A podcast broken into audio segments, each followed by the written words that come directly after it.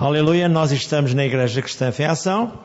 Hoje é um dia de luta e de reivindicação. Já o fizemos antes desta reunião. E agora vamos pedir ao Senhor Deus e Pai que nos capacite com os seus atributos para que sabiamente possamos reter de Ti uma mensagem ungida. Vamos dizer assim, Pai, todos nós precisamos da Tua presença, da Tua unção, da Tua graça e do Teu poder, da abundante graça Ajuda-nos esta noite a compreender todo o teu ensino e a pô-lo em prática. Então, uma palavra ungida, saia do trono da tua santidade e ninguém saia daqui como entrou, mas todos sejamos fortalecidos e abençoados para a glória do teu nome. É isso que queremos, é isso que falamos e é isso que vamos tomar posse. No nome de Jesus. Amém, amém. Os irmãos podem sentar-se. Vamos dar o título da mensagem que é Crescei na Graça. Ora, a graça é o favor e mercê de Deus. Como é que eu cresço na graça? Questiona-se muita gente. Como é que eu vou crescer na graça? Pois é, com a humildade e a nossa determinação em Deus, ela nos aproximará de Deus e Deus protegerá a nossa vida e nos capacitará para grandes etapas, para grandes voos, porque é isso que Deus vai querer de si e de mim. Esta é a verdade bíblica. E cada vez mais que nós aprofundamos o conhecimento da palavra de Deus, mais abençoados somos. Agora, o conhecimento sem amor chama-se orgulho. Já lá vamos. É que as pessoas juntam o orgulho à religiosidade e esquecem-se do amor. Então têm dificuldades. Em nome de Jesus. Diz: está tudo bem? Está. O que eu ia dizer é o seguinte: na minha folha sequencial, eu tenho aqui o seguinte para evitar a influência satânica que, através do orgulho e a religiosidade, leva o homem à destruição, o que é que eu tenho que fazer? Tenho que crescer na graça. Segundo, a reverência e o santo temor é a saída para servir a Deus. E logo que eu sirvo a Deus, estou totalmente envolvido com a benção. Quando eu olho para a vida de Saul, como Deus chamou Saul, quando eu olho para a vida de outros homens e de outras famílias que Deus utilizou no Velho Testamento, no Novo Testamento, eu vejo que a graça divina, a proteção de Deus, traz-me a bênção. E é isso que eu quero entender. Como é que eu me vou encher ou crescer na graça? Já vamos ver o que é que aconteceu com os apóstolos, nos dias, portanto, logo após a subida de Jesus, o que é que Deus fez para que cresçamos na graça.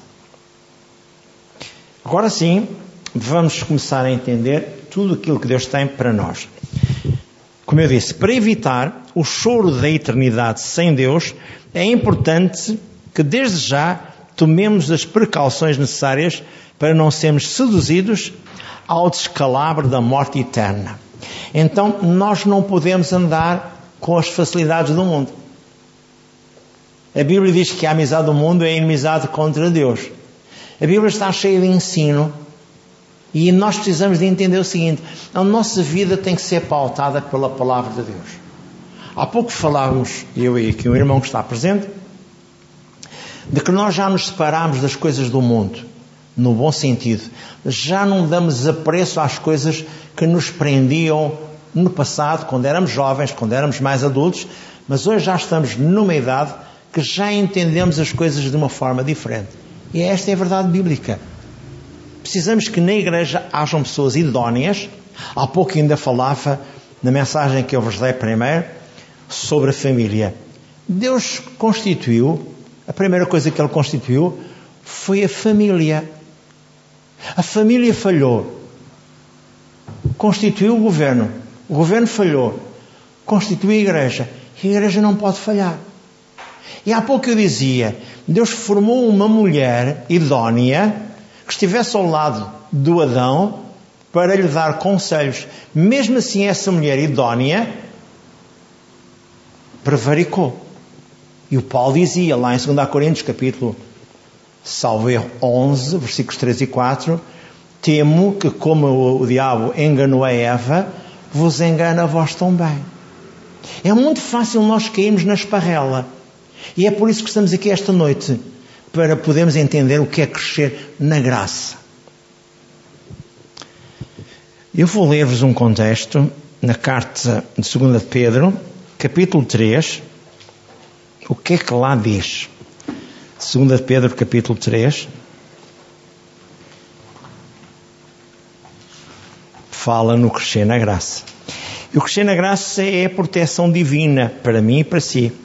Porque logo que a graça de Deus o envolva a si e a mim, de imediato a nossa vida tem um significado real de bênção.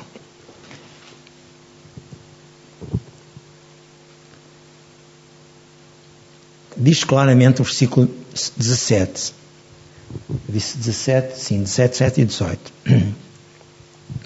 Vós, portanto, amados, sabendo isto de antemão, guardai-vos de que, pelo engano dos homens abomináveis, sejais juntamente arrebatados e descaiais da vossa firmeza. Antes crescei na graça e conhecimento do nosso Senhor Jesus Cristo e Salvador Jesus Cristo. A Ele seja dada a glória, assim agora como no dia da eternidade. Amém, amém. Então, o próprio João afirma, cuidado ao Pedro, afirma, não vos deixais contaminar. Porque há muita gente que se junta a nós, mesmo família, que nos inveja.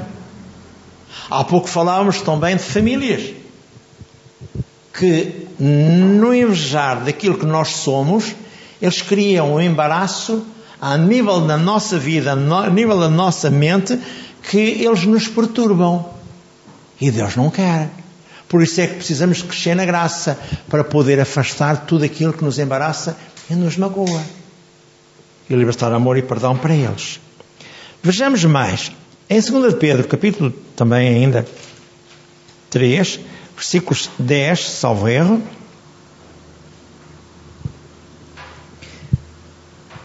Versículos 10, 10 a 14. Mas o dia do Senhor virá como o ladrão de noite, no qual os céus passarão com grande estrondo, e os elementos ardendo se desfarão, e a terra e as suas obras que nela há se queimarão. Havendo, pois, de parecer todas estas coisas, que pessoas vos convencer em santo trato e piedade, aguardando e apressando-vos para a vinda do, do dia de Deus, em que os céus em fogo se desfarão e os elementos ardentes se fundirão. Mas nós, segundo a sua promessa, aguardamos novos céus e nova terra, em que habita a justiça. Pelo que, amados, aguardando estas coisas, procurai que dele sejais achados imaculados e irrepreensíveis em paz. E tendo por salvação e longanimidade do nosso Senhor Jesus Cristo, como também o nosso amado irmão Paulo vos escreveu segundo a sabedoria que lhe foi dada. Isto para dizer o seguinte: a igreja não vai passar pela grande tribulação. Primeiro a igreja vai subir e depois dá-se sete anos de grande fartura e de abundância, conforme está escrito no Apocalipse, e também está escrito em Daniel, capítulo 12.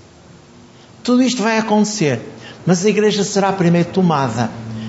Mas o Pedro anuncia que estas coisas nós temos que nos preparar para que elas possam acontecer. Eu creio desde já que nós, os que estamos firmes na palavra de Deus, seremos arrebatados antes que todas as coisas aconteçam. Já lá vamos. O caráter do cristão terá de ser trabalhado pela ação da palavra e comunhão do Espírito Santo, a fim de sermos firmes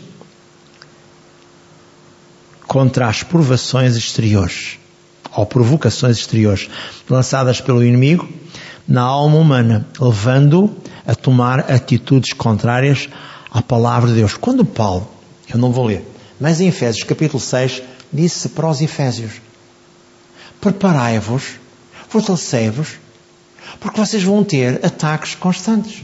Já agora vou ler só. Então, estou aqui próximo, a Bíblia é fácil de manejar. Capítulo de Efésios, capítulo 6, versículo 10. Paulo ensinava toda esta gente. No demais, irmãos meus, fortalecei-vos no Senhor e na força do seu poder. Revestivos de toda a armadura de Deus para que possais estar firmes contra as astutas ciladas do diabo. Porque não temos que lutar contra a carne e o sangue, mas sim contra principados, contra potestades, contra os príncipes das trevas deste século, contra as espirituais da maldade nos lugares ciais. Portanto, tomai toda a armadura de Deus para que possais resistir no dia mau, havendo feito tudo, ficai firmes. E as pessoas pensam, mas eu já sou crente, Jesus já venceu o diabo. É. Quando ele estava cheio do Espírito Santo, lá em Lucas capítulo 4, diz que o diabo se ausentou por um período de tempo. E no Velho Testamento, em Salmo 34, 19, diz que muitas são as aflições de justo, mas o Senhor livra todas. Então não pense, por ser cristão, que está envolvido por uma capa que não pode ser atacado. Pode. Mas você já sabe que o ataque vem do inimigo e ele vai utilizar pessoas que até são as mais próximas suas para o magoar e maltratar. E você repreende o inimigo, não as pessoas, ora por elas, lança amor e perdão e elas nunca mais o vão perturbar nem magoar. Você tem que aprender a fazer estas coisas. Por isso existe a igreja. Vejamos, transpondo obstáculos, como fazê-los? Como fazê-lo, perdão. No caráter do homem, ativado pela influência satânica, forma-se o orgulho. E a palavra orgulho define-se como sendo um conceito exagerado que alguém faz de si mesmo, soberba, vaidade, é pois um sentimento elevado na sua dignidade pessoal que leva alguém a dizer eu sou importante, subestimando a presença do Espírito Santo na vida do homem de Deus que somos nós.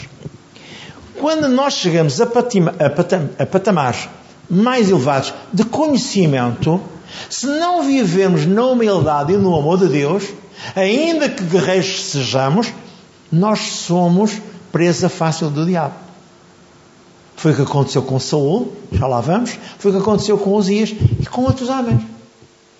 E grandes movimentos nos Estados Unidos que caem. E até pela via sexual e até pela via de dinheiros. Prosperidade. Eu já ouvi dizer que há movimentos lá, por exemplo, no Brasil, que as torneiras foram feitas de ouro. Não estou a falar de cor. Estou a falar porque já tive conhecimento. E outras coisas mais. Está a ver? As pessoas agarram-se ao fútil. Em vez de se agarrarem àquilo que é sobrenatural. No crescimento da graça. Para que possamos ajudar os outros. Ouvimos falar de uma rapariga, ainda hoje, veio no telejornal, ou veio numas notícias que foram dadas na TVI, salvo erro, ou na TV3, não sei qual foi, não posso precisar, que é uma rapariga que tinha sangramento nos olhos, sangramento na boca, sangramento nos órgãos e, e tudo lá. Foi uma maldição que foi jorrada sobre ela, uma mulher jovem ainda, que tem uma filha de sete anos, e como é que ela vai sobreviver? Se ela tivesse a coragem de se juntar a uma igreja em que o pastor e toda a congregação fosse unida, coesa, libertavam aquela mulher num, impulso só. Nunca mais me esqueço que a Jandira, uma mulher satanista explicou como é que o diabo atua para destruir as famílias. Eu tenho dado a vocês CDs até da Jandira. Para vocês poderem entender e compreender. Por isso está a ver, o mundo está cheio de gente que está a ser maltratada, magoada por demónios. Alguma coisa aconteceu na família, alguma coisa aconteceu num casamento ou num relacionamento qualquer que criou aqui este embaraço todo àquela mulher. Veja como é triste. Ver-se uma mulher sofrer, os médicos não sabem o que há de fazer, não sabem porque é que estas hemorragias acontecem, não sabem nada.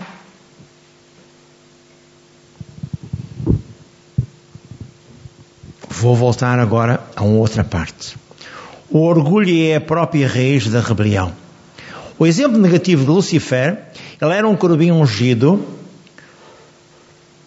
como vem descrito em Ezequiel 28, são três versículos que eu só vou ler. Ezequiel 28, vem logo a seguir ao, ao contexto de salvo erro, Jeremias, Ezequiel. 28. Eu vou-vos ler então este contexto que diz o seguinte. Versículo 11. Veio mais a mim a palavra do Senhor dizendo, Filho do homem, levanta uma lamentação contra o rei de Tiro e diz-lhe, assim diz o Senhor Jeová, Tu és o aferidor da medida, cheio de sabedoria e perfeito em formosura. Estavas no Éden, jardim de Deus, toda a pedra preciosa era a tua cobertura. Pois diz quais eram as pedras, desde a sardónia até ao carbúnculo, e a esmeralda e o ouro. Diz o versículo 14: Tu eras corabim ungido para proteger, te estabeleci no Monte Santo de Deus e estavas no meio das pedras afogueadas, andavas Perfeito eras nos teus caminhos, desde o dia em que fostes criado, até que se achou iniquidade em ti. Na multiplicação do teu comércio, da tua vida, teu orgulho, se encheu o teu homem interior de violência. E pecastes pelo que te lançarei profanado fora do monte de Deus. E te farei parecer ao carbim protetor entre as pedras afogueadas. E levou-se o teu coração por causa da tua formosura. Corrompestes a tua sabedoria por causa do teu resplendor. Por terra te lancei, diante dos reis te pus, para que olhem para ti. E o versículo 18 diz: Pela multidão das tuas iniquidades, pela injustiça do teu comércio, profanastes os teus santuários. E eu, pois, fiz sair do meio de ti um fogo que te consumiu a ti e te tornei em cinza sobre a terra aos olhos de todos os que te veem. E diz mais: E nunca mais serás para sempre. Se eu ler o contexto de Apocalipse capítulo 10, lá está. Ele vai entrar no lago que foi enxofre para toda a eternidade. Ele e os seguidores dele. Vamos voltar aqui à nossa parte. O orgulho e o espírito de religiosidade, estes andam sempre juntos. E um aviso de João, no capítulo 1 João 2, 16 diz: Tudo o que há no mundo, a concupiscência dos olhos, a soberba da vida, não vem do Pai, mas sim do mundo. Versículo 17 diz: Ora, o mundo passa e a sua concupiscência, mas aquele que faz a vontade de Deus permanece para sempre. Define-se concupiscência como o desejo ardente de bens materiais lascívia, luxúria e também como sendo o apetite sexual e influência da carne. Tudo que é concupiscência é um desejo que se torna descontrolado e que torna a pessoa orgulhosamente só. Já vamos ver. Há um ditado que, diz no, que se diz no mundo: orgulho, estou orgulhosamente só. Não preciso de ninguém. Vaidade, vaidade. Deus punirá toda essa gente. Nós estamos a falar do Sinai. Estamos a falar do Calvário. Há oportunidade para toda a gente. Por isso é que eu estou a falar. Vamos reconciliar-nos com Deus no final e vamos orar todos para que todos sejam abençoados. Vejamos o seguinte: realidade. Um problema a enfrentar. Todo ser humano precisa de enfrentar a eternidade. Homens como o rei Saul, o qual era um ungido de Deus, falhou a eternidade com Deus. Vamos ler 1 de Crónicas. Vem logo a seguir aos reis. Capítulo 20, salvo erro. 1 de Crónicas. Capítulo 10, perdão versículos 13 e 14, diz assim: E assim morreu Saul por causa da sua transgressão com que transgrediu contra o Senhor, por causa da palavra do Senhor, a qual não havia guardado, e também porque buscou a adivinhadora para a consultar, e não buscou ao Senhor, pelo que o matou e transferiu o seu o reino a Davi, filho de Jessé. Às vezes as pessoas não entendem. Eu já tive aqui pessoas na igreja que foram consultar médiums por causa de filhos. Eu não estou a brincar, não vou falar em nomes porque não quero denegrir a imagem de ninguém. Chegaram lá e o médio disse: Você vem fazer o que aqui? O seu Deus é bem maior que o meu. Vá-se embora, mulher, antes que seja destruída.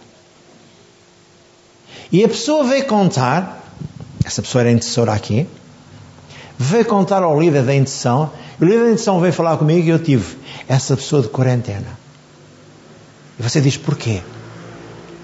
É impressionante. Só porque consultou a pitonisa de Andor, Saul foi destruído.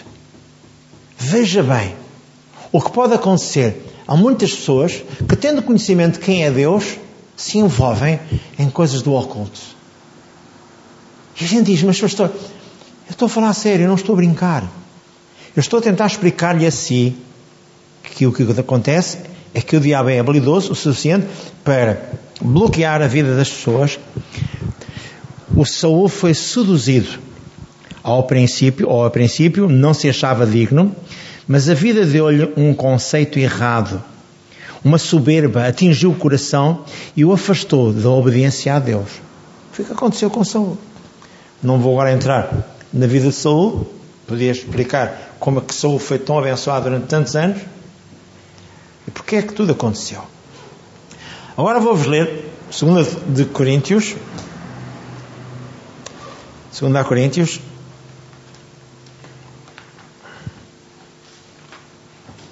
capítulo 12, 9 a 10. 9 e 10.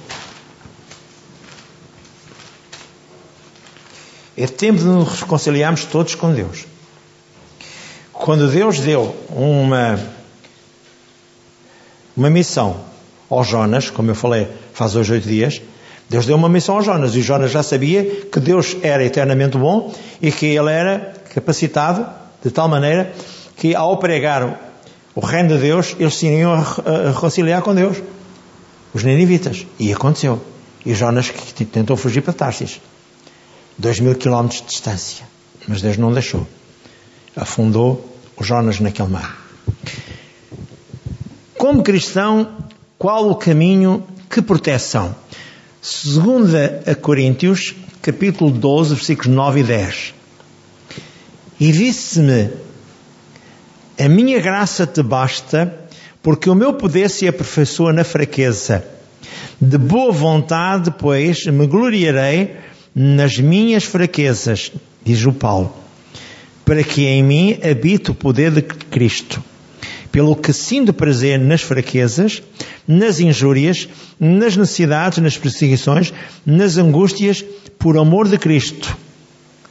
Porque quando eu estou fraco, então, eu estou forte. Isto tem a ver o seguinte: quando nós estamos a passar momentos de fartura, nós baixamos as guardas ao diabo. Ele entra a matar, a roubar e a destruir. Mas quando nós buscamos a intensidade, quando chegamos a primeira vez à igreja e queremos uma, o primeiro amor e queremos tudo, então nós estamos fortalecidos e o diabo não consegue derrubar-nos. Porque o que nós queremos é ver a glória de Deus, a mão, a mão de Deus, a bênção de Deus nas nossas vidas. Esta é a verdade bíblica. Já vamos mais à frente. Porque quando eu estou fraco, então eu sou forte. O que é que é isto afirmar? É quando tudo corre bem, que baixamos as guardas ao diabo e que ficamos mais suscetíveis ao fracasso e à queda. Ao alcançarmos um determinado patamar de sucesso, é fácil esquecer a graça que nos foi concedida para atingirmos o patamar em que nos encontramos. Diz lá em 1 Pedro 5,5: Cingindo-vos todos de humildade, uns para com os outros, porque Deus resiste aos soberbos, mas dá graça aos humildes. O orgulho é um inimigo mortal. Um dia, um rapaz que eu já fui visitar logo no início desta igreja a Setúbal, ele contou-me, Pastor Carlos Pereira, na altura ainda me chamou bispo, ele disse, não imagina como eu fiquei perturbado quando o nosso líder disse claramente: Já não necessito fazer o PDC, já quase não leio a Bíblia. Deus fala comigo e eu falo com os outros. Há uma coisa que é importante. Um carro não anda sem combustível. Um carro não anda sem manutenção. Um carro não anda sem revisões. Um carro não anda. E o homem de Deus tem que ter uma comunhão diária constante com Deus. Senão, não funciona. Muitos movimentos têm caído, são seduzidos por demónios altamente generais satânicos que os levam à destruição e arrastam congregações inteiras para a destruição. Estou a falar muito sério. Queria partilhar mais coisas consigo esta noite. O segredo do sucesso, humildade. É quando nós analisamos, nos analisamos bem à luz da palavra de Deus, logo nos apercebemos dos erros graves que impedem o nosso sucesso. É fácil. Quando o homem de Deus anda submisso à palavra de Deus, ele percebe-se que algo não está bem. E ele questiona-se e diz a Deus ao Senhor: Oh Deus, ajuda-me, mostra-me o que é que está errado. E Deus mostra. Às vezes estou lá em cima no meu gabinete, falo com Deus. E digo: Senhor, perdoa as minhas falhas, os meus erros. Senhor, ajuda-me. Eu não quero falar de cor para os meus irmãos. Eu quero que sejas tu a ministrar para mim. Ajuda-me a organizar as coisas para que tudo funcione. E Deus vem e fala ao meu homem interior. Eu sinto-me abençoado não vou partilhar coisas que são entre mim e ele. Só se ele mandar. Agora ouça. O segredo, como eu disse, do sucesso é a humildade. É quando nós nos analisamos bem à luz da palavra de Deus, logo nos apercebemos dos erros graves que impedem o sucesso. Vou-vos ler em 2 de Crónicas. Também é rápido. Isto aqui é tudo rapidinho. Segunda de Crônicas, vou-vos falar do Zias. Um exemplo flagrante. Segunda de Crônicas, capítulo, salvo erro, 26. É tão importante que nós, quando somos conduzidos por as pessoas, por exemplo, há pouco falava com o irmão. Quando o irmão entrou na igreja e diz que já está comigo há 15 anos, mais ou menos, 15, o irmão tinha uma avidez, estava desejoso de aprender mais e mais. E há pessoas que vêm ter comigo e querem aprender mais e mais. Eu estou pronto e disposto a abençoar. E explicar tudo aquilo que eu sei, eu dialogo com as pessoas e explico a elas dentro daquilo que é a minha capacidade. E Deus honra, Deus abençoa. Quer ver o que aconteceu com este jovem? Tinha 16 anos de idade quando foi a rei. Veja só. Eu vou-vos ler então a segunda de Reis, a segunda de Crónicas, capítulo 26. Versículo 3. Era Uzias de idade de 16 anos quando começou a reinar e 55 anos reinou em Jerusalém e era o nome de sua mãe Jaculia, de Jerusalém, e fez o que era reto aos olhos do Senhor, conforme tudo o que fizera Amazias, seu pai porque deu-lhe, deu-se a buscar a Deus nos dias de Zacarias, entendido em visões, nas visões de Deus, e nos dias em que buscou ao Senhor, Deus o fez prosperar. No versículo 16, diz que depois disto tudo, depois de Deus abençoar, eu posso até inclusive dizer o seguinte: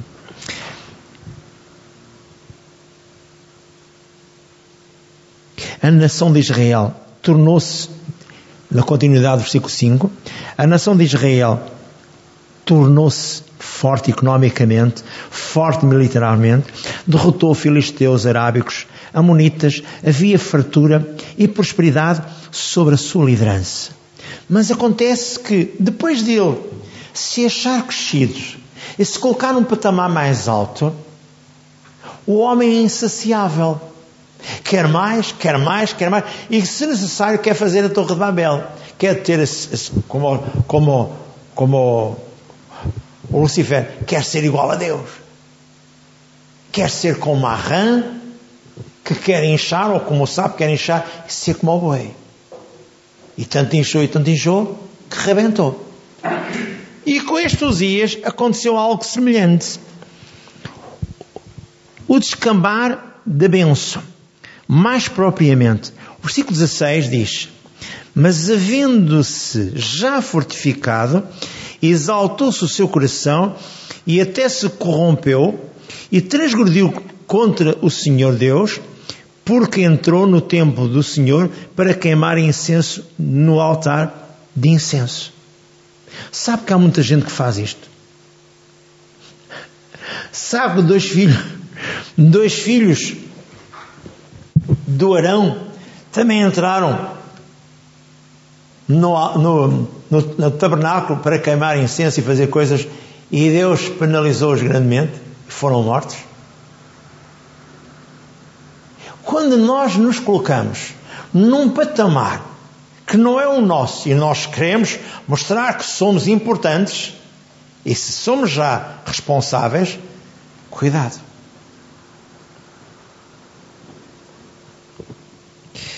Vejamos o seguinte. Com o passar dos anos, Elosias mudou. No auge da sua carreira, ele exaltou-se, foi tomado pelo orgulho, olhou-se ao espelho da vida, começou a admirar o seu sucesso e a prosperidade do seu reino. Então o seu coração parou de buscar a Deus, e quando assim é, as pessoas pensam que conseguem fazer tudo sozinho. Já sabia andar pelas suas próprias pernas. Ele não chegou ao topo do seu orgulho de uma forma rápida, tudo foi lento e gradual. As pessoas nem sequer se apercebem como é o andar devagarinho para chegar lá acima. E depois lá em cima tornam-se soberbos. Há um dito no Alentejo: se queres ver um pobre soberbo, dá-lhe a chave do palheiro. Esta é uma realidade. Estes dias, enquanto era abençoado pela presença de Zacarias, que era o seu tutor, juntamente com a sua mãe Jacolia, era um homem digno Veja, ele viveu, ele teve 40, 55 anos como rei. Mas quando ele já era rei, portanto já era um homem com 60 e poucos anos, já queria também ser sacerdote, já queria ser tudo, já quem mandava era ele. Então foram apanhá-lo a fazer com o incensário consagração a Deus. Entraram 80 dos sacerdotes e disseram que ele que estava a fazer era errado. Ficou zangado e ficou tão contrariado, já vou ler o versículo 26, que lançou o incensário para o templo fora. E no momento que isso aconteceu, ficou cheio de lepra.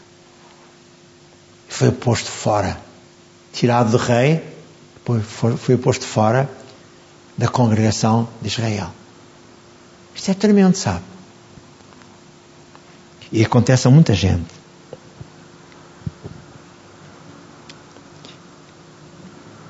Eu vou ler só mais um bocadinho. Vou ler o versículo 16 também, mais um bocadinho à frente. Mas havendo já fortificado, exaltou o seu coração e até se corromper, e transgrediu contra o Senhor de seu Deus, porque entrou no templo do Senhor para queimar incenso no altar incenso. Porém, o sacerdote Azarias entrou após ele, e com oitenta sacerdotes do Senhor, varões valentes, e resistiram ao rei Uzias e lhe disseram: A ti, Uzias, não compete queimar incenso perante o altar, mas aos sacerdotes, filhos de Arão, que são consagrados para queimar incenso, saia do santuário, porque transgredistes, e não será isto para a tua honra da parte do Senhor Deus. Então Uzias se indignou e tinha o incensário na mão para queimar incenso, indignando-se ele contra os sacerdotes a lepra lhe saiu à testa perante os sacerdotes na casa do Senhor, junto ao altar.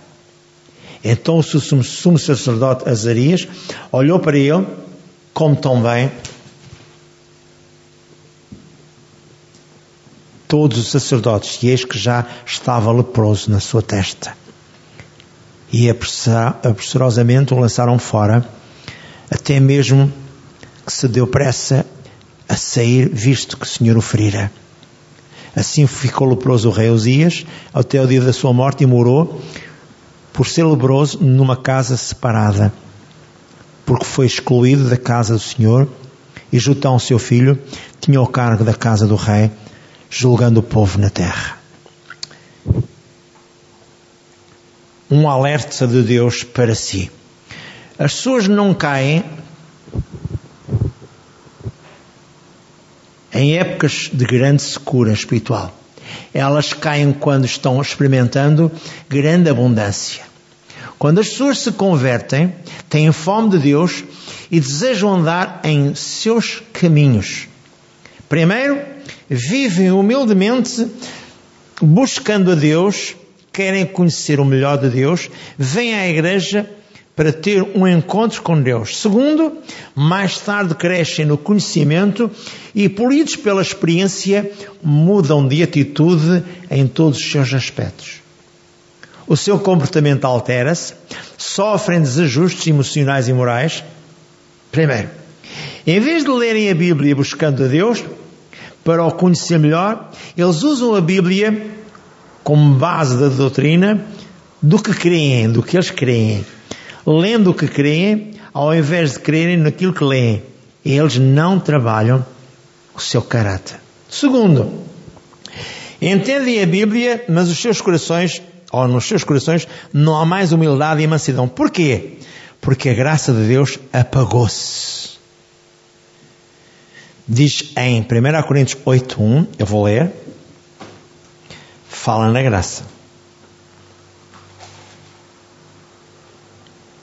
1 Coríntios 8.1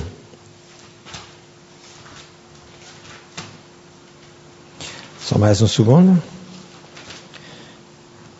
Ora, no tocante às coisas sacrificadas aos ídolos, Sabemos que temos ciência e a ciência incha, mas o amor edifica.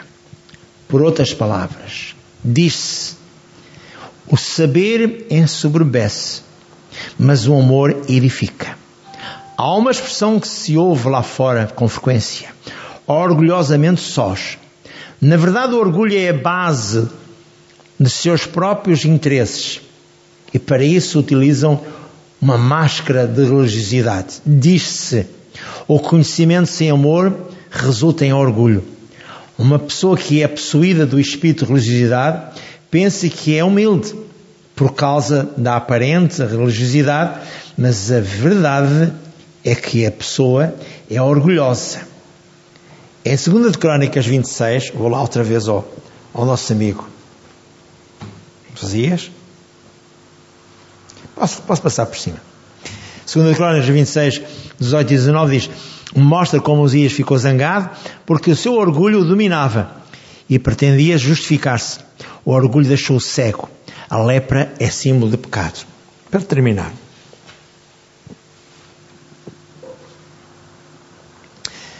Agora é a razão da nossa mensagem. A graça redentora em Hebreus 4, 15 a 16, diz-nos claramente o nosso irmão Paulo. Eu creio que foi ele que escreveu o livro de Hebreus.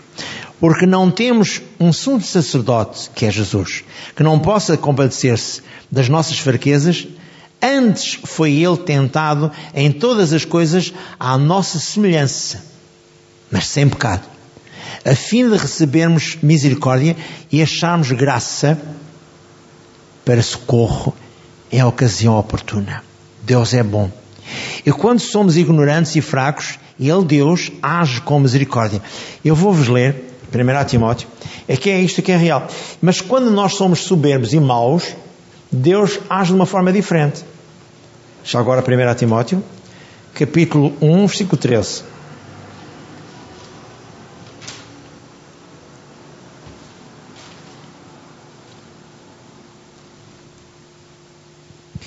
que diz, eu vou ler o versículo 12 também. E dou graças, como diz o Paulo, ao Timóteo. E dou graças de que, ao que me tem confortado, a Cristo Jesus, Senhor nosso,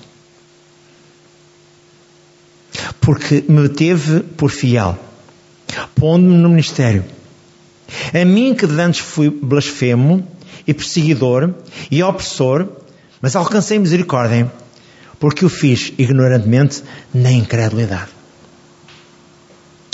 Eu não vou ler o capítulo Hebreus 5.2, mas vou ver o, o aviso que Deus nos dá. Quando somos desobedientes, Ele age e nos ajuda. Quando é na nossa ignorância. Mas quando conscientemente pecamos, há uma posição tremenda sobre nós.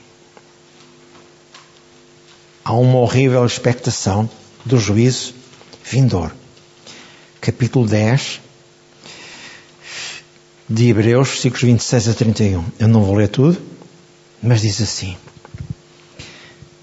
Porque se pecarmos voluntariamente, depois de termos recebido o conhecimento da verdade, já não resta mais sacrifício pelos pecados mas uma certa expectação horrível de juízo e ardor do fogo que há de devorar os adversários. Quebrando alguém a lei de Moisés, morre sem misericórdia. Só pela palavra de duas ou três testemunhas. E de quanto maior castigo cuidares vós, será julgado merecedor aquele que pisar o Filho de Deus e tiver por profano o sangue do testamento com que foi santificado e fazer agravo ao Espírito da graça porque bem conheceis aquele que disse: Minha é a vingança, eu darei a recompensa, diz o Senhor, e também o Senhor julgará o seu povo. Horrenda coisa é cair nas mãos do Deus vivo.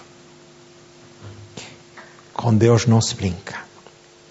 Quando estamos a ler 2 Coríntios 12, 9, disse Senhor Deus e Pai ao nosso irmão Paulo: que ele tinha um espírito que tentava atormentá-lo com cegueira. Ele diz: A minha graça te basta. Por fim, o que é fraqueza? Fraqueza é aquela incapacidade de obedecer a Deus usando os nossos próprios, as nossas próprias forças, pois não é possível viver a vida de Deus agindo por conta própria. Deus tem acrescentado à nossa fraqueza a sua graça, a sua força. Diz que por herança todos nós recebemos um reino inabalável. Hebreus 12, 28. Reverência e santo temor é a saída para servir a Deus. É a segunda Pedro diz mais uma vez. Crescei na graça. Segunda Pedro 3, 17 e 18. Jesus Cristo foi revestido da graça quando ele era criança. Lucas 2, 40.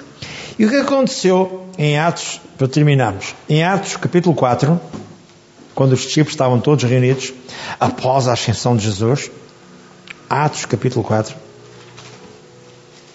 O que aconteceu? Vamos ler. Versículos 33. E os apóstolos davam com grande poder testemunho da ressurreição do Senhor Jesus. E em todos havia abundante graça.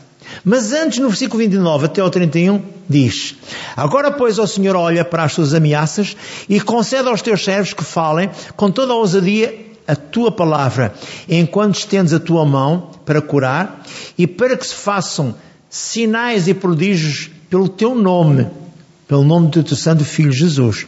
E tendo orado, moveu-se o lugar em que estavam reunidos e todos foram cheios do Espírito Santo e anunciaram com ousadia a palavra de Deus. Mas antes, no capítulo 1 e no capítulo 2, já tinham sido cheios do Espírito Santo.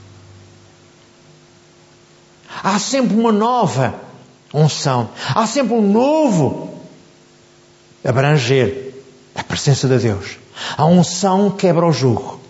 Diz lá em Isaías 10, 27. E quanto mais eu estiver cheio da presença de Deus, mais eu estou capacitado para vencer e ultrapassar as barreiras. E para declarar ao diabo: dobra o teu joelho ao Senhor Jesus na minha vida. Eu quebro o poder da tua imaginação, Satanás. Assim como Jesus secou a figueira, eu seco toda a tua maldição e me desligo completamente da tua obra maligna. Já esta noite. E assim será conosco. Vamos ficar de pé para terminarmos. E vamos dizer, dizer assim, Senhor Deus e Pai, todos nós precisamos nos reconciliar contigo todos os dias para podermos amar o próximo, para que nos enchamos da presença de Deus, da abundante graça. Eu quero encher-me da abundante graça. Eu quero perdoar aos meus inimigos, como Jesus disse em Mateus 5,44. Amai os vossos inimigos, bendizei aqueles que os maldizem, tratai bem aqueles que os maltratam, orai por aqueles que os perseguem, para que sejais tidos e havidos de graça divina. Digo obrigado, Pai. Hoje mesmo eu recebo a unção que me liberta, que me transforma e que me abençoa. Eu me desligo completamente de todo o jugo e obra maligna. No nome de Jesus. Eu creio e assim é comigo. Amém. Amém. Diga louvado seja Deus. Aleluia.